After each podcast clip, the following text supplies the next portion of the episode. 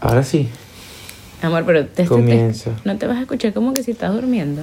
No, porque me voy a escuchar como si estoy durmiendo. Porque está. Está, bueno, pero ¿qué más quiere? Estamos grabando después de nuestra boda. Amor, o sea, nadie, esto- esta es nuestra luna de miel. nadie quiere saber detalles.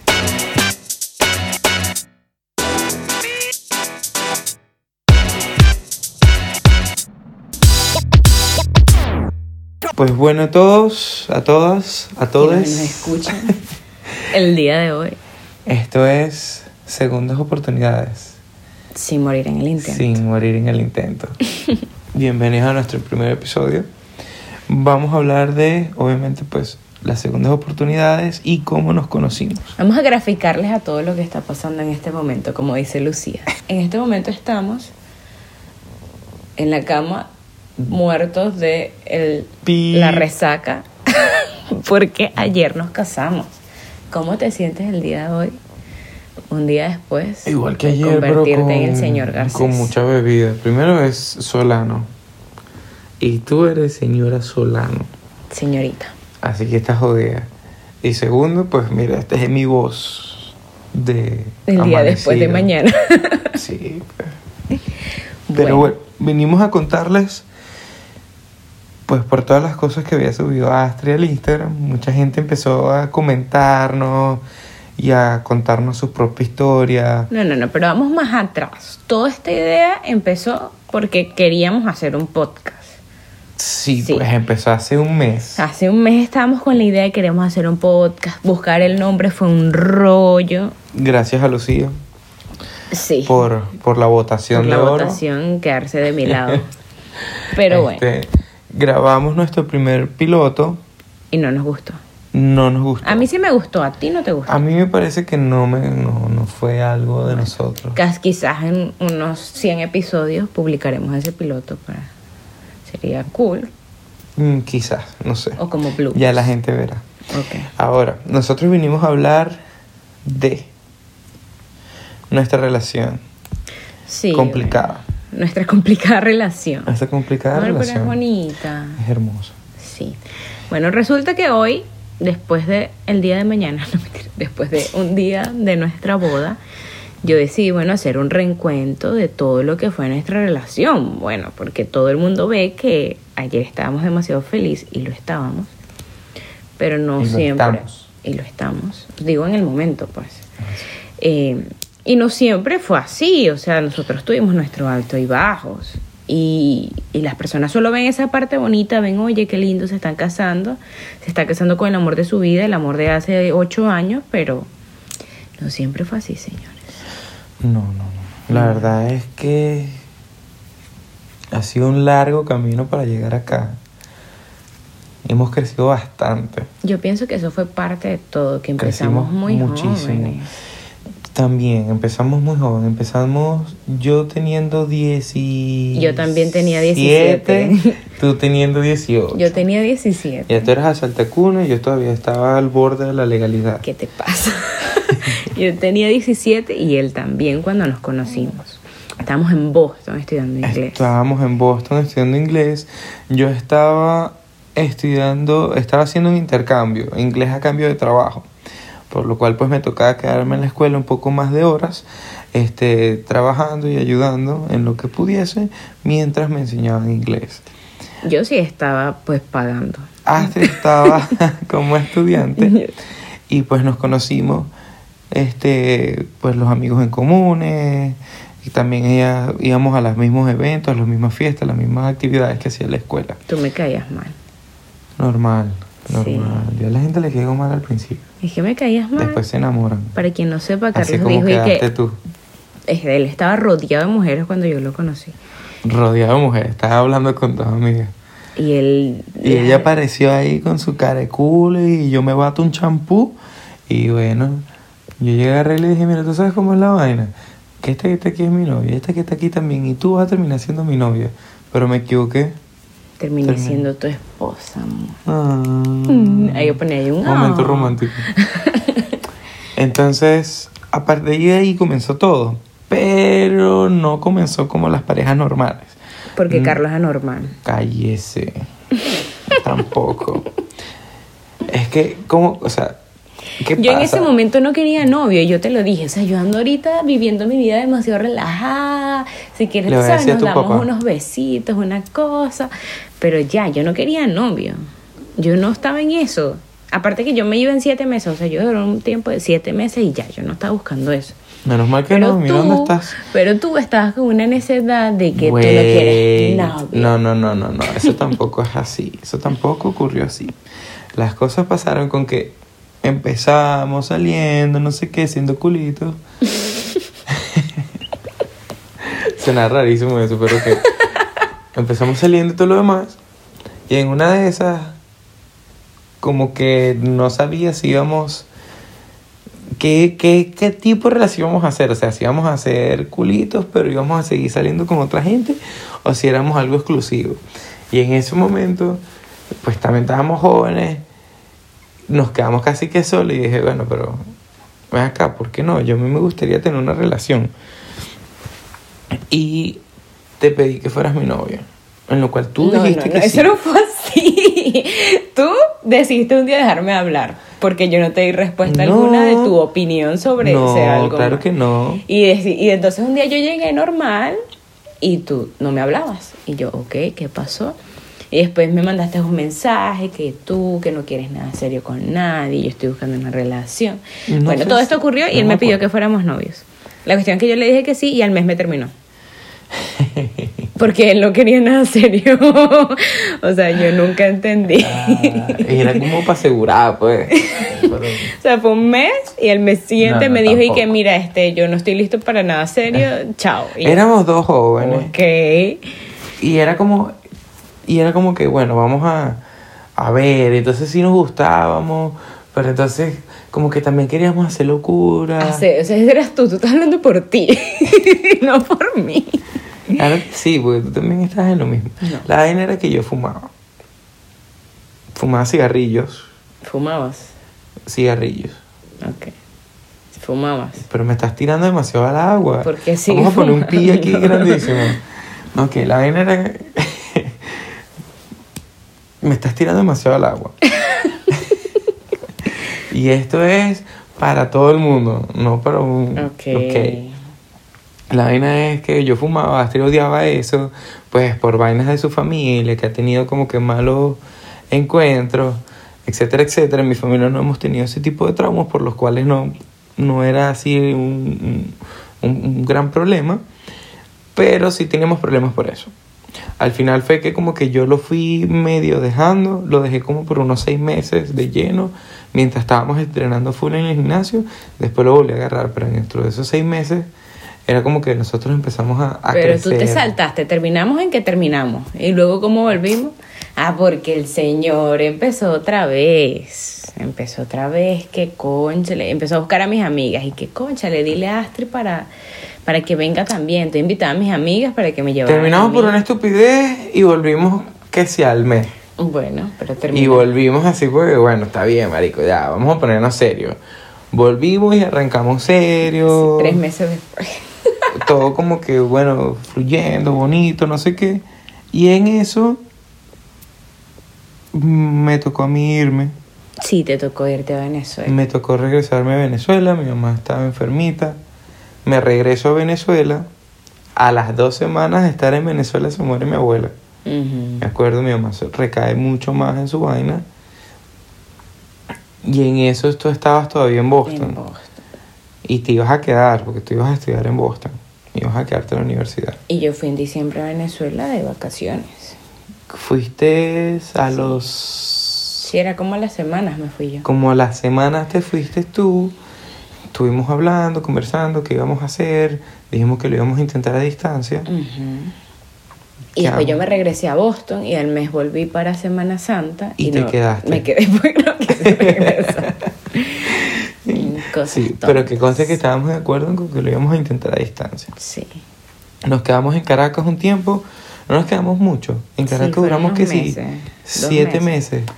No, fueron como dos meses porque después nos tocó irnos a Boston de vacaciones a trabajar. Ah, nos vinimos a, nos fuimos a Boston a, Trabajar por a tres trabajar meses. por tres meses en verano. Y después nos regresamos otra vez a Venezuela y dijimos, bueno, ¿qué vamos a hacer? Nos quedamos aquí, nos vamos. ¿Qué vamos a...? Y se nos presentó la oportunidad de irnos a Florida a estudiar en la universidad. Incluso fuimos juntos con nuestras mamás, un viaje súper divertido. Sí, después le hacemos otro podcast de cómo lidiar con las cómo- suegras y las madres Cómo viajar con tu nivel. mamá y tu suegra no Dios. lo hagan. Ajá. Ok. la vaina fue que ese viaje también estuvo de pinga. Pues ese viaje fuimos a Orlando, fuimos a SeaWorld. Nosotros. El tiempo en el que estuvimos solos estuvo buenísimo. Y que nuestros momentos sí, sí, solos sí. estuvo bien. La cosa fue que estando allá hicimos todo el papeleo Y a mí nos regresamos. y a ti por un Ya problema va, de papel. Nos regresamos, dejamos todo metido. ¿Y qué pasó? Que a uno de los dos se lo aceptaron y al otro Y al no. otro no. Por problemas de que a mí una compañía a la cual se le pagó un montón de dinero para que hiciera una traducción de un día a otro, hiciera todo legal de un día a otro, se Sí, tardó un mes. Y no me aceptaron. Pues sí. Y a ti sí. Y a mí sí. Entonces a mí me tocó llegar al tope de decidir si irme a Florida o irme a Panamá, que era la otra opción que estaba sobre la mesa. Que estaba sobre la mesa. Porque tú en Panamá sí podías estar legal. Sí, pero todavía no estaba esa opción. No sabíamos qué íbamos a hacer. La cosa fue que, pues tú decidiste tomar la oportunidad de ir a, a, a Florida a terminar de estudiar. Yo me quedé en Venezuela viendo qué íbamos a hacer, si era que me iba a Florida, se lo retomaba de nuevo, o qué hacíamos cuando entonces salió la oportunidad de Panamá. Este, salió la oportunidad de irme a Panamá y bueno, quedarme allá porque sabía que era donde tú ibas a, a llegar en tus vacaciones. Porque mis padres se mudaron a Panamá. Porque tus padres se mudaron en Panamá. Y bueno, y yo fui en vacaciones, ese fue nuestro año a distancia.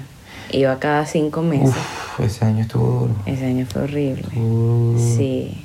No, no sobrevivimos como hubiésemos querido, pero sobrevivimos. Pero sobrevivimos. Fue muy fuerte, sí fue muy fuerte. Incluso, aunque yo iba cada cinco meses, había todavía, sabes, muchas discusiones. Tú estabas muy dolido, tú me echabas la culpa de por haberme ido.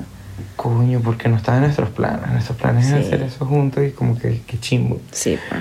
Pero nos también todo este proceso, todos estos años, todos estos golpes, estos altos y bajos nos ayudó a crecer mucho como pareja y como persona. Sí. Porque nosotros estábamos muy jóvenes. Nosotros veníamos muy Vivimos jóvenes. muchas cosas que uno vive solo siendo Sí. joven y ya, y las vivimos en pareja y siento que eso, pues, fue Nos ayudó, difícil. pero fue difícil. Sí, complicaba Fue- mucho las cosas. Fue difícil vivirlas en pareja. Exacto. Eso fue lo difícil. Sí. Tener que llegar a todos esos extremos donde no sabes, porque todavía no sabes convivir con una persona, todavía no sabes mantener cierta compostura. Y que hay muchas cosas que tú quieres hacer que estando solo lo hubieses tomado rápidamente, pero en pareja tú dices, porque coño, uno está enamorado, pues, y tú dices, le doy la oportunidad a esto que siento o hago esto que hubiese hecho estando sola. Por lo menos eso fue lo que me pasó en Gainesville.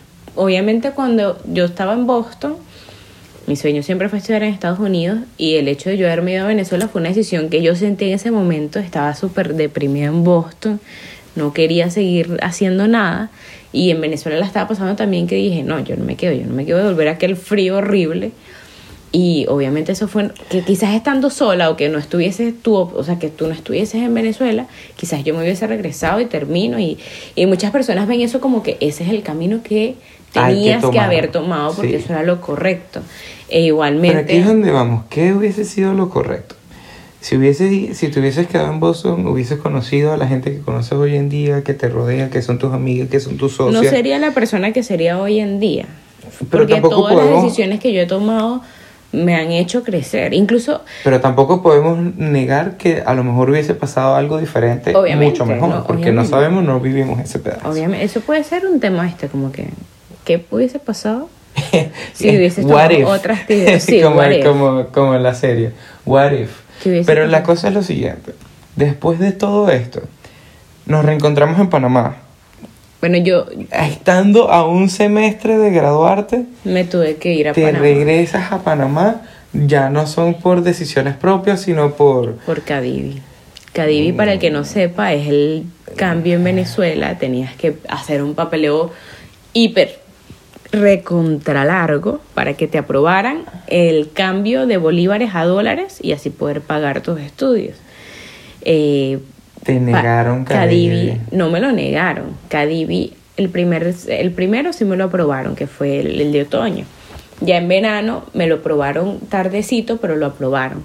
En fall, que era auto, eh, ajá, el primero fue spring, fue primavera, el segundo verano, el tercero que fue fall, no me lo, no me lo habían aprobado aún. Y cuando se terminó fall, la universidad, aunque duró un año dando oportunidades a los estudiantes de que pagaran una vez que Cadivi llegara, ese año se dieron cuenta de que habían demasiados estudiantes aún en espera y obviamente eso es pérdida para ellos y decidieron como que este año se acaba ya esa espera, tienen que pagar los que aún deben y los que quieran entrar para el siguiente tienen que pagar de una vez, o sea, no, no te iban a dar la oportunidad de pagar después. Y bueno, a mí me tocaba pagar un dinero que obviamente mi mamá y mi papá no tenían chin chin y me tocó regresarme a Panamá. Eh, cuando regresamos a Panamá, obviamente, So- es en serio. Cuando regresamos a Panamá, obviamente, éramos dos personas diferentes. Carlos, pues, a él le tocó muy duro en Panamá estando solo, buscando trabajo. Fue- para él fue duro porque hizo todo eso solo. Y en mi caso, yo también viví sola. Entonces, bueno, uno maduramos, digamos, Diferente. por separados y cada uno vivió experiencias diferentes que nos hicieron cambiar. Sí. Y que, bueno, no nos conocíamos, prácticamente éramos dos extraños nuevamente. La verdad es que Panamá, Panamá fue un- una buena escuela. No me quejo nada.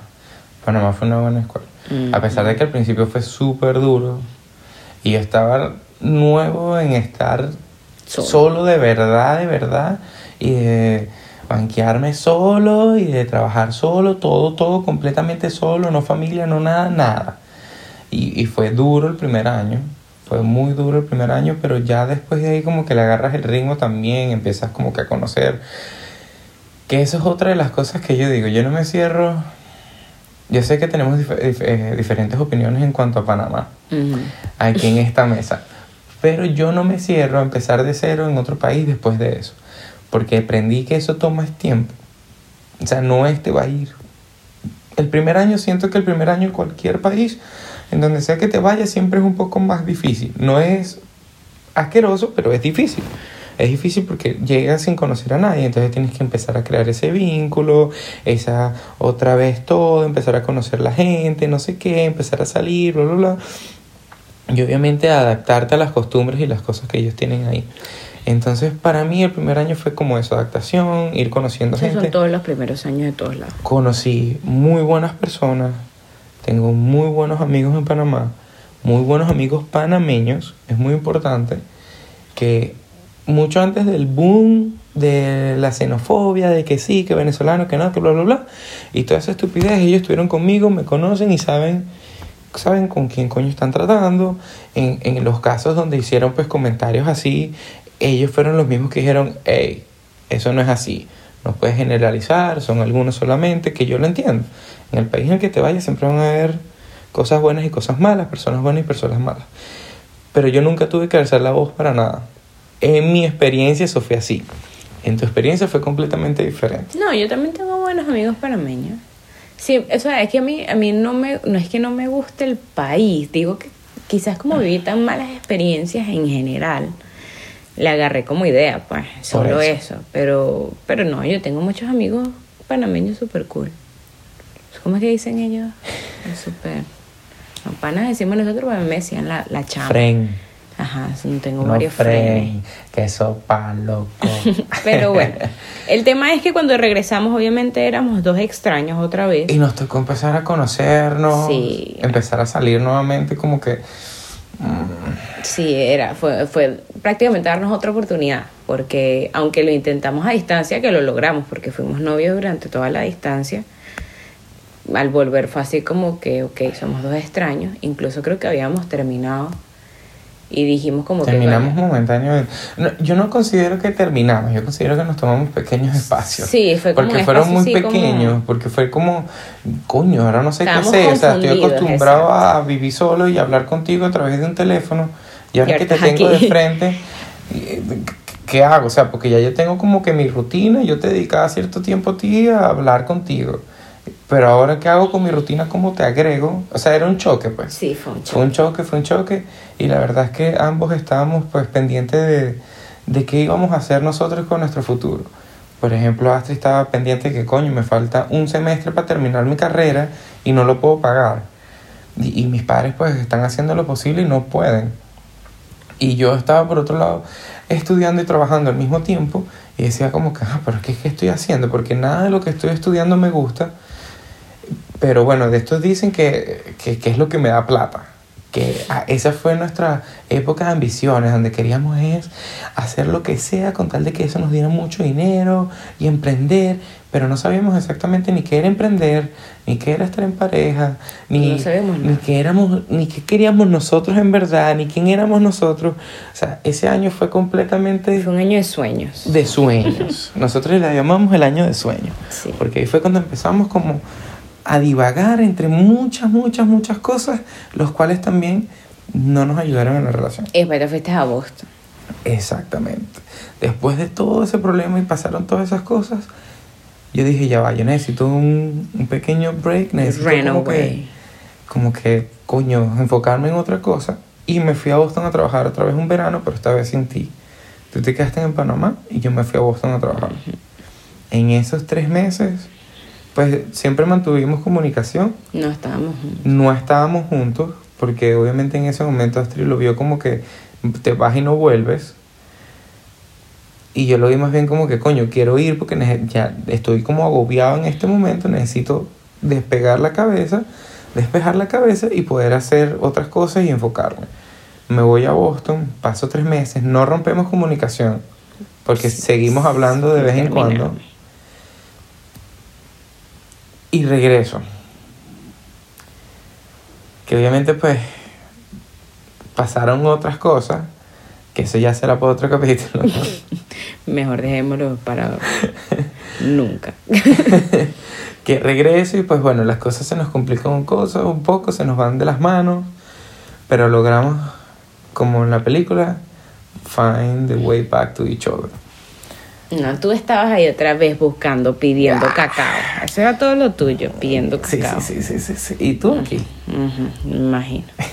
Bueno, ya después de ese momento, obviamente, claro, él llega y que no, pero es que la única forma de resolver esto es que vivamos juntos ya de una vez. Y yo así como que, ya va, párame eso ahí. Eso no va a resolver nada. Entonces, bueno, eso fue ya, después que volviste de Boston, fue como que, fue más o menos un año, fue como un año yendo back and forth, mejorando la relación. Ahí la relación sí empezó a crecer muchísimo. Sí, después de ese y un viaje... año después nos mudamos juntos. Después de ese viaje empezamos a... Sabíamos qué queríamos y a dónde queríamos ir. Por lo menos. No sabíamos qué queríamos hacer profesionalmente, pero sabíamos qué queríamos hacer como pareja. Cuál era nuestra meta, qué, a dónde queríamos llegar. Empezamos a trabajar en base a eso, a, bueno, a establecernos económicamente en unos buenos trabajos. Empezamos a ahorrar, este, empezamos a buscar también dónde nos íbamos a mudar. Lo primero que hicimos, el primer eh, sitio donde nos mudamos fue un apartamento compartido con otra pareja. Lo cual estuvo chévere porque también nos enseñó a vivir con Con otras personas, a ser tolerantes, a saber compartir los espacios eh, públicos, se llama eso. No sé, la cocina y la sala y todo ese tipo de cosas. Hasta que hubo un incidente No vamos a contar ese incidente. No podemos contar ese Estás incidente. loco. Eh, Y si lo contamos y ponemos pi. No, estás loco, no, ¿No? vamos a contar ese incidente. Para crees? los que están escuchando y están pensando mal, no es nada de nosotros. No es nada de nosotros, Fue un pero, incidente muy pero es un chisme buenísimo. No vamos a contar eso, estás loco. Claro que sí lo Nos vamos a pueden contar. denunciar y nos cierran el podcast. ¿Por qué? Porque si ellos lo escuchan, ¿Y qué tiene, pues? No, No es si ellos lo escuchan, es si ella lo escucha. bueno, eso es verdad.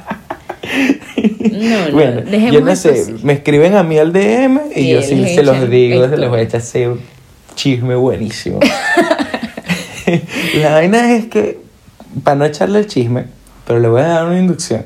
Astrid me llama. No, vaya, yo estaba entrenando.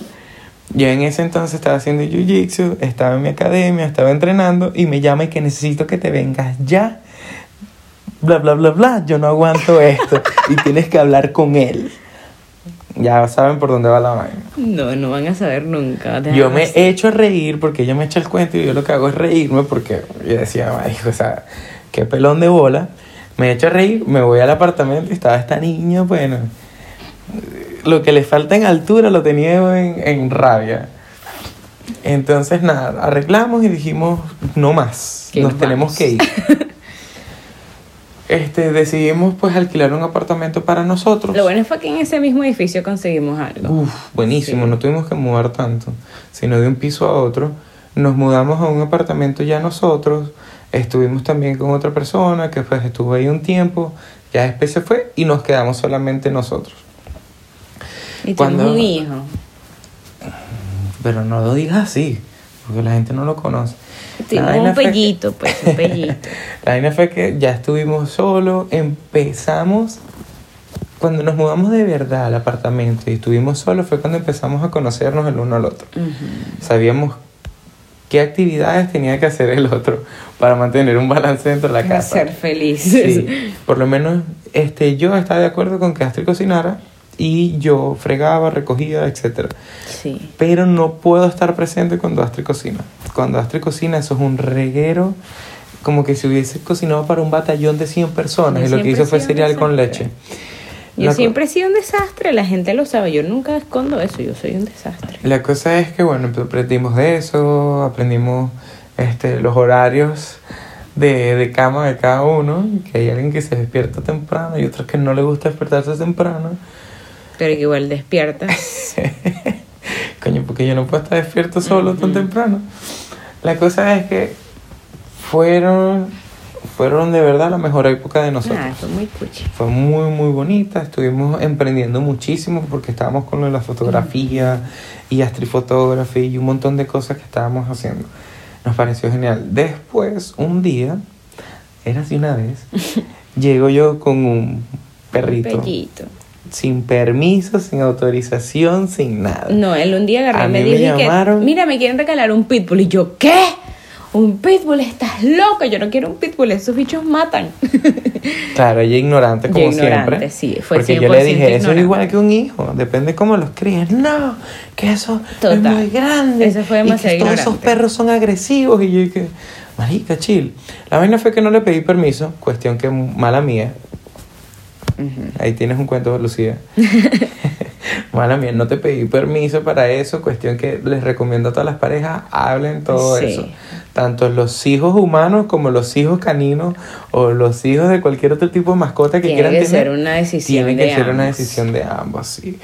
Les explico por qué. Porque yo fui muy contento a buscar a mi perrito en donde me lo iban a dar, que era una muy buena amiga que tenía dos pitbulls bellísimos y tuvieron crías y pues ella dijo, coño Carlos, me gustaría regalarte uno. Yo dije, yes, ni lo pensé.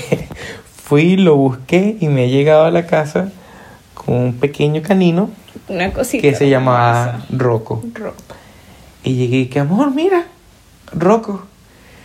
No, llegaste y que Aquiles. Y yo, no se llama Aquiles, dámelo.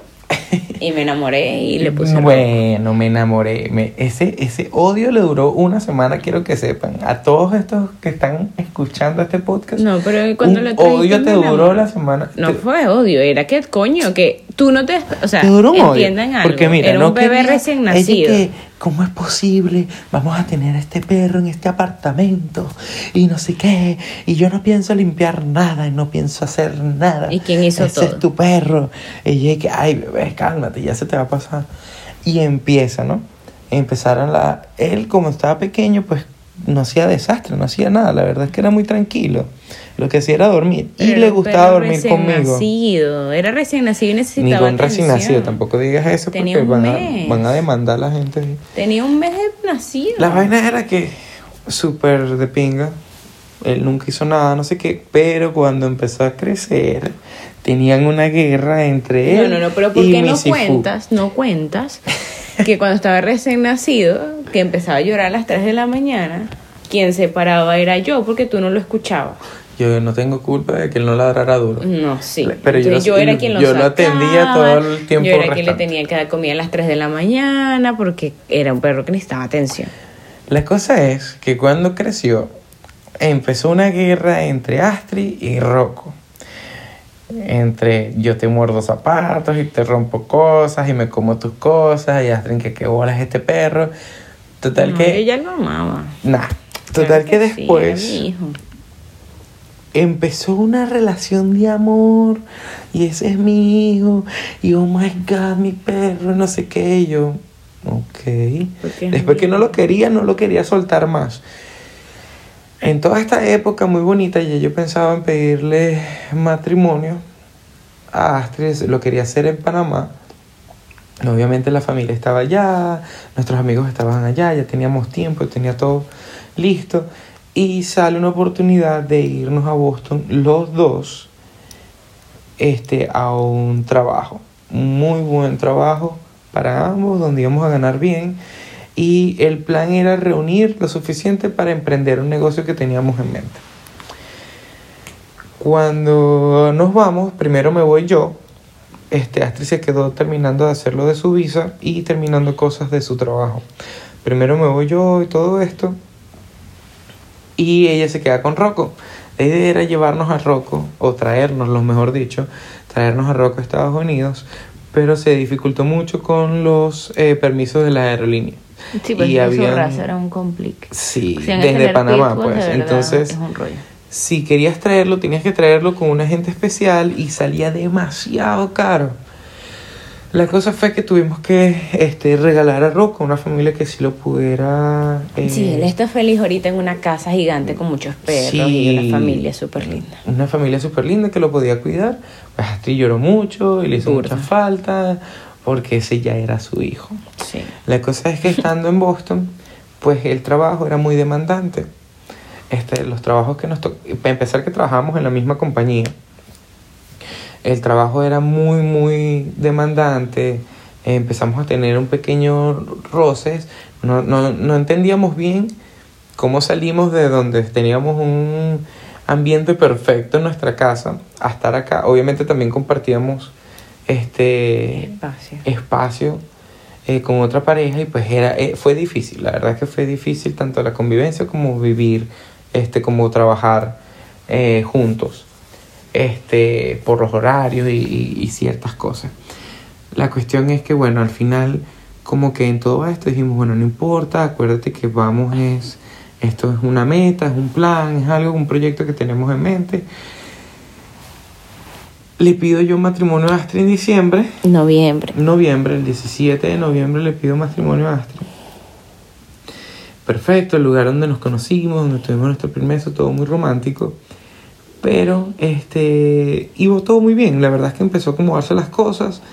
En eso, pues la familia de Astrid estaba. Se en- mudaron para acá, para mudaron Dallas. Texas, Dallas.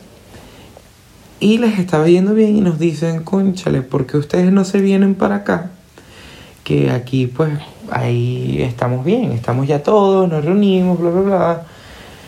Y decimos, bueno, a Astrid no le gustaba la idea de regresarse a Panamá por los malos momentos que ella vivió. Por otro lado, yo me daba igual. Este, a mí me gusta Panamá, me encanta Panamá. Este, pero también me puedo bandear en donde sea que vaya. Me parece que es cuestión de actitud.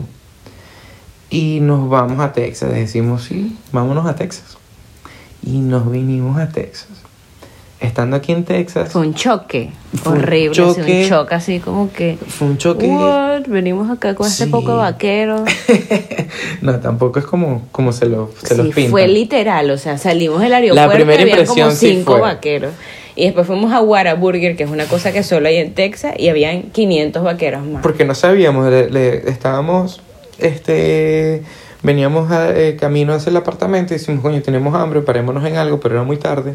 Nos llevan una vaina de hamburguesas y lo que hay es puro vaquero allá adentro y yo como que, mierda, pero, Así o sea, que sí, sí, es como las películas. ¿qué es esto? O sea, vinimos a Chaguas, pues. No, vinimos sí, al Guárico de, de, de Estados Unidos. Y la vaina fue así como que, marico, o sea, ¿qué estamos haciendo aquí? Venimos de una ciudad, venimos de un estilo de vida completamente bella del mundo. diferente a, a- coño, aquí todo queda lejos de todo. Si te dicen que queda media hora, pues eso es súper cerca. y necesitas carro, o sea, nosotros estamos acostumbrados a andar a pie, a transporte público, porque el transporte público en Boston pues te lleva a donde sea que quieras ir, no hay ningún tipo de problema, aquí no. Entonces, ¿qué pasa? Obviamente, pues en todo este trayecto, algunos de los trabajos con los que empezamos no eran nuestras ramas, eh, eran horarios completamente eh, diferentes, fue un poco duro acostumbrarnos, no tanto por el trabajo, sino por los choques que teníamos, tanto culturales, de horario y la convivencia que teníamos nosotros en, nuestra casa.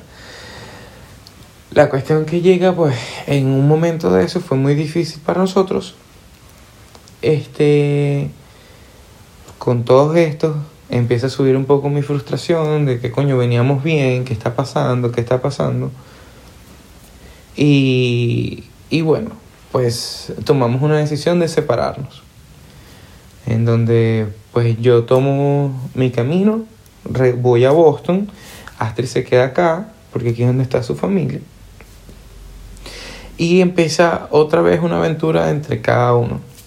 Este, yo estuve pues un año donde traté de pensar qué, fue lo que perdí, porque en ese momento yo sentí que perdí mucho, eh, por no decirlo todo en ese momento, y qué tendría que hacer yo para que no me volviese a pasar.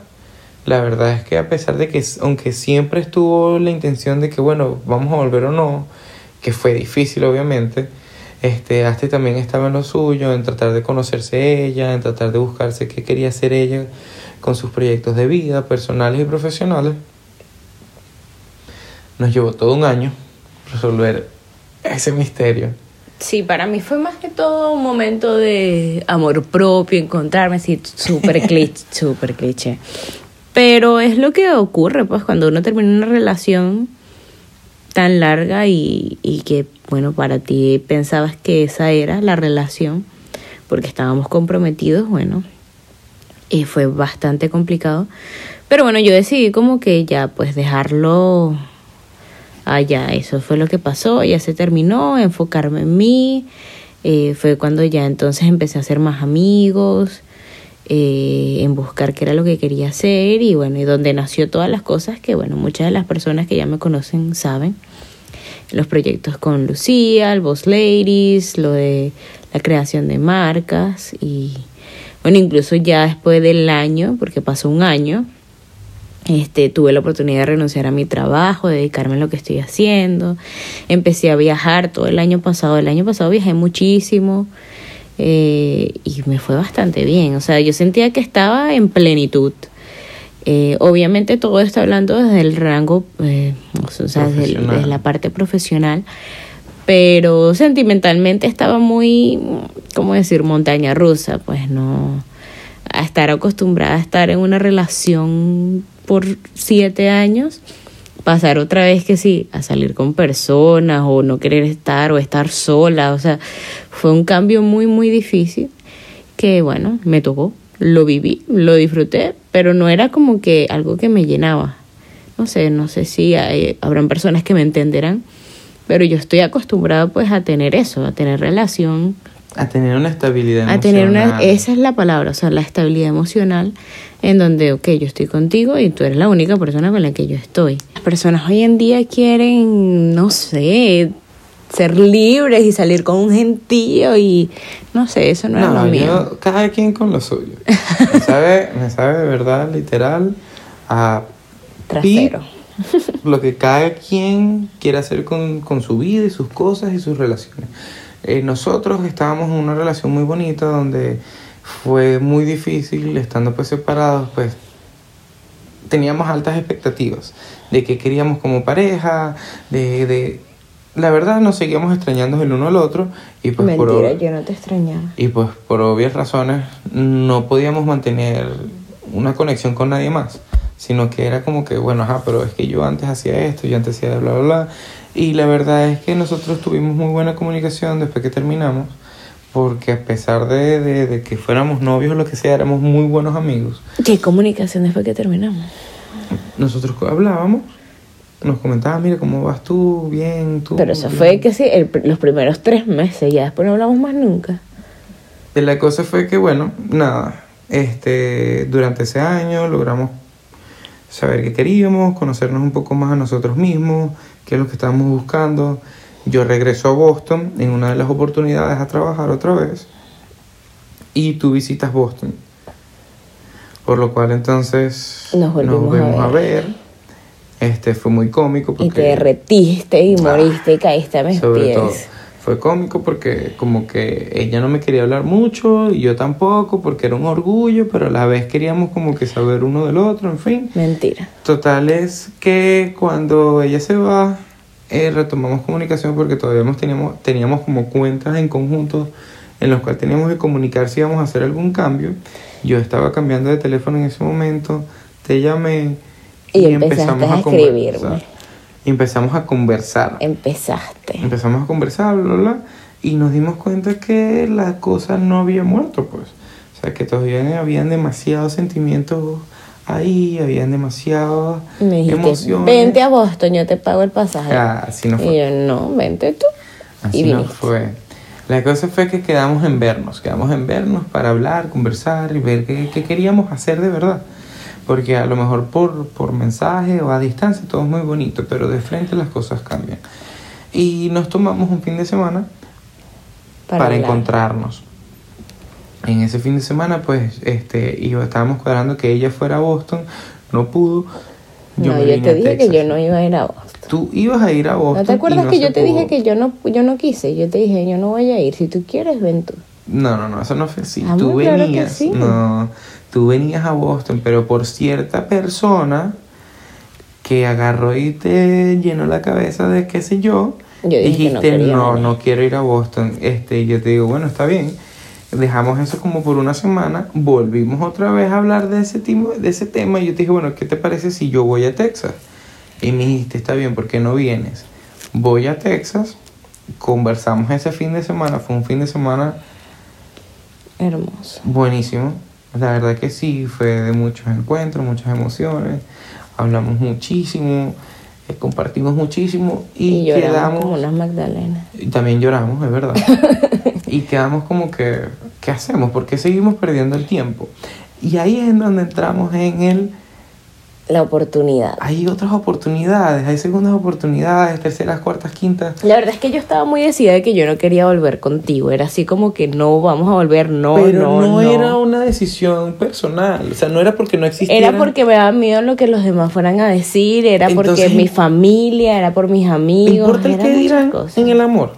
Es lo que te digo, o sea, Ese en ese ser el momento... título de, la, de este podcast. ¿Importa el que dirán en el amor? O sea, Sí, hubiese sido diferente, obviamente, si yo fuera un tipo agresivo, que te pegara, que te maltratara, que, ¿sabes? si fuera una relación tóxica. Tóxica, yo te diría que, marico, no vuelvas, pero por nada del mundo.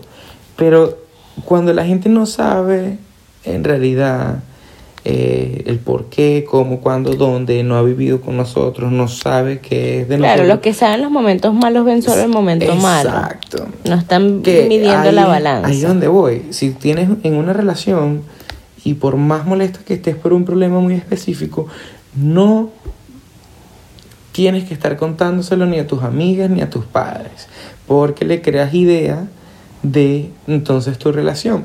Empiezan solamente a ver los momentos malos, porque tú cada vez que te desahogas con ellas, pues nada más le cuentas los momentos malos, los momentos buenos por lo general no se lo andas contando a nadie. O sea, no es como que que, mira, esta mañana mi esposo, no, o sea, eh, no se va a poner con eso, ni uno, bueno, el hombre es diferente. Yo no creo que yo vaya ningún día que mira, sabes que no. Pero siento que uno de los consejos es no, no le tienes que estar contándole las cosas a la gente. Ya es decisión de cada quien al final. No, pero también Pero sí, yo es también importante. recomendaría eso. Siento es que muy le importante das idea a la gente. Que, coño, ten un solo amigo o una sola amiga para desahogarte de ese tipo de vainas, sabiendo que esa persona no va a juzgar a tu pareja por eso. Puede ser un amigo en común. Ahora, ¿nos importó mucho el que dirán? No, en mí en ese momento lo que me estaba deteniendo era justamente ni tanto los amigos ni la gente fuera de la, del círculo, era más que todo mi familia, pues, porque yo sí soy muy pegada a mi familia y bueno, me daba como miedo quizás a, a ver qué era lo que ellos tenían para decir. yo ese día que, ese mismo fin de semana, cuando yo ya regreso a mi casa con los ojos bien hinchados después de dejarlo en el aeropuerto, mi papá es el que se me acerca y me dice así como que estabas con Carlos, nadie sabía, él no sé, lo adivinó solo por verme la cara porque mi papá es brujo. Y, y ahí fue cuando entonces él me dijo así como que, hija, no te preocupes, si tú quieres estar con él, está con él. No sé, mi papá siento que me dio esa aprobación que yo necesitaba escuchar y, y me dio esa galla de decir, ok, sí, tengo que seguir a mi corazón y al carajo lo que los demás piensen. Mi suegro hermoso. Te amo. Ojalá para no te guinde. Entonces, bueno, fue cuando ya entonces después de mi papá decidí hablarlo con mi hermana, que es de esas otras personas que a juro necesito como que su, no sé si su aprobación, pero necesito contarle y ver su, su punto de vista. E igualmente mi mamá, que siento que fue la más difícil, siempre, mi mamá siempre es la más difícil para ese tipo de cosas. Pero bueno, al final todos me dijeron sí, te apoyamos y fue cuando yo decidí pues volver con Carlos.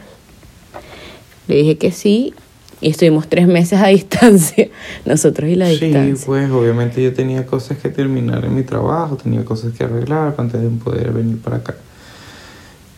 A mí, por lo contrario, no me importó el que dirán. O sea, ya vimos hasta dónde puede llegar eso y pues obviamente es como que ya, marico, o sea, cada quien tiene, está llevando una cruz, cada quien tiene un peso en su espalda del que nadie sabe y que nadie sabrá. Y así como tus amigas te pueden ver a ti, que coño, qué bola, cuando ellas te cuentan cosas a ti, tú también lo haces. Es como, coño, ¿por qué hiciste eso? Pero nadie sabe por lo que está pasando a la otra persona, porque no estás ahí. Entonces... Y que no te cuentan la historia completa. exacto, no sabes las dos partes, no viviste la historia, solamente sabes la parte que esa persona que está dolida, que tiene tristeza, que tiene toda esa rabia adentro, te está contando de, de esa forma.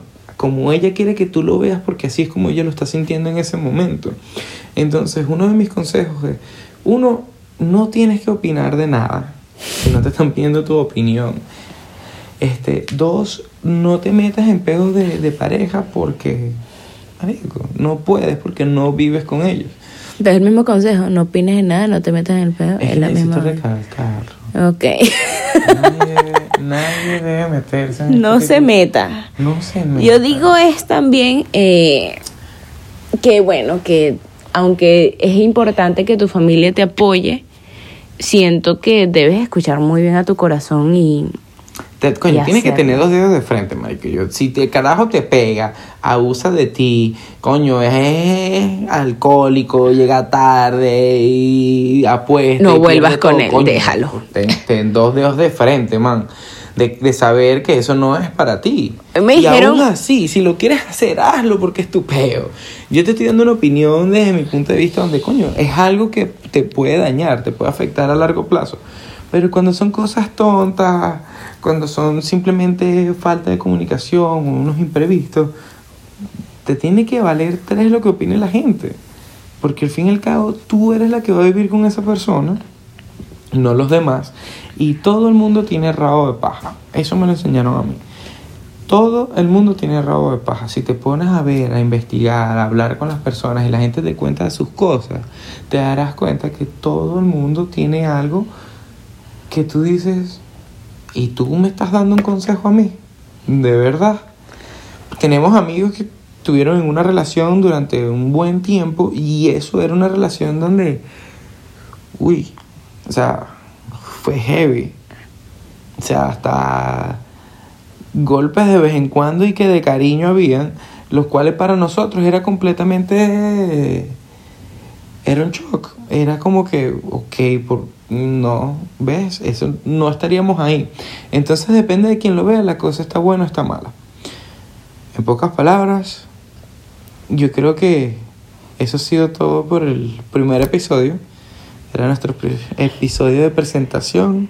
Bueno, una presentación pilot. bastante larga. En realidad hicimos esto hoy, justamente hoy, porque bueno, eh, vimos muchas personas que se sintieron en, como decir, identificados con la historia, con ese mismo miedo de que a la gente no le gusta, primero no es que no le gusta dar oportunidades, es que les da miedo dar segundas oportunidades y les da Por miedo seguir a su corazón. Exacto, solamente porque lo que vaya a pensar la gente. Hubo personas que me dijeron, estoy muy feliz, estoy comprometida y no lo puedo decir. No lo quiero decir. No, me dijo, lo quiero decir porque sí me muero por decirlo, pero me da al mismo tiempo como que rabia y porque hay muchas personas envidiosas y chismosas que van a querer opinar de tu vida y no lo he Número uno, publicado por siempre eso. lo va a ver.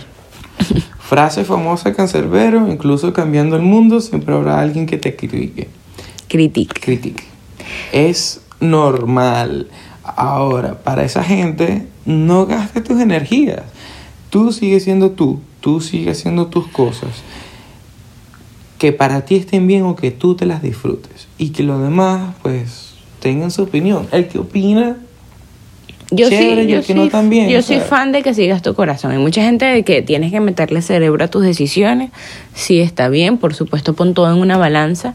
Y si en la balanza hay más momentos buenos que malos, entonces, bueno, escoge los momentos buenos. O sea, como te digo, ponlo en una balanza, ve cuál hay más. Si están, hay más momentos malos que buenos, entonces ya te estás dando cuenta de que la relación es tóxica run away. Pero si hay más momentos buenos que malos, entonces como que escucha tu corazón y ver si vale la pena o no dar una segunda oportunidad.